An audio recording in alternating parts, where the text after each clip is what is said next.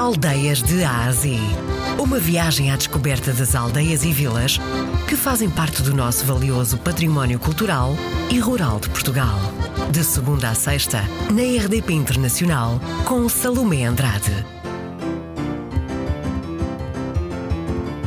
Oliveira de Conde situa-se em plena uh, região da, da Beira Alta, uh, distrito de Viseu, Conselho de Carregal do Sal, uh, ladeada pelo Rio Dão e pelo Rio Mondego. Temos como barreiras a, a nascente da Serra da Estrela e a poente a Serra do Caramulo. Portanto, estamos situados em plena, uh, no pleno coração da região demarcada do, do vinho do Dão. A primeira coisa que salta à nossa vista é o pelourinho manuelino que nos foi atribuído uh, no, no reinado de Dom Manuel I os habitantes de, de, de Oliveira de Conde, eh, uma terra essencialmente que se dedicava à agricultura e à pastorícia.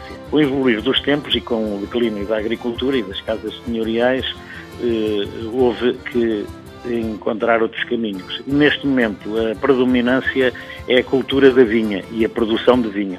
Temos eh, cinco, seis rótulos a nível internacional. Temos, temos estados de referência e, e portanto, boas adegas, e, portanto, de, de, reunimos aqui as condições todas necessárias para quem, quem nos visitar, eh, desde um circuito pré-histórico, hum. portanto, eh, começando nos tempos ancestrais da pré-história, visitando as nossas antas e dolmens, passando pelos vestígios da ocupação romana até ao, ao, ao Renascimento e ao estilo manuelino eh, eh, vestígios eh, que nos identificam. Temos aqui na vila, eh, temos o, turismo, o dito turismo rural e neste momento estão em execução duas, recuperação de duas quintas senhoriais viradas também para o turismo rural. A que é que cheira a sua vila? Cheira à história. Em cada canto que nós passamos, respira-se história. Todas as casas, ou a maior parte das casas, todas elas têm uma história.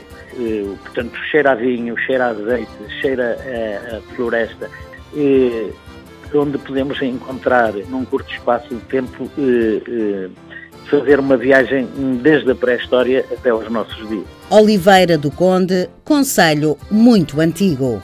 Tem muito património para visitar, como por exemplo a casa do Sr. Nicolau Ferraz, o Pelourinho de Oliveira do Conde, a Casa dos Soares de Albergaria, a Casa Grande de Oliveira do Conde e, naturalmente, a Igreja Matriz. Por lá pode ficar uns dias. Aproveite para provar o bacalhau com broa e o bacalhau podre.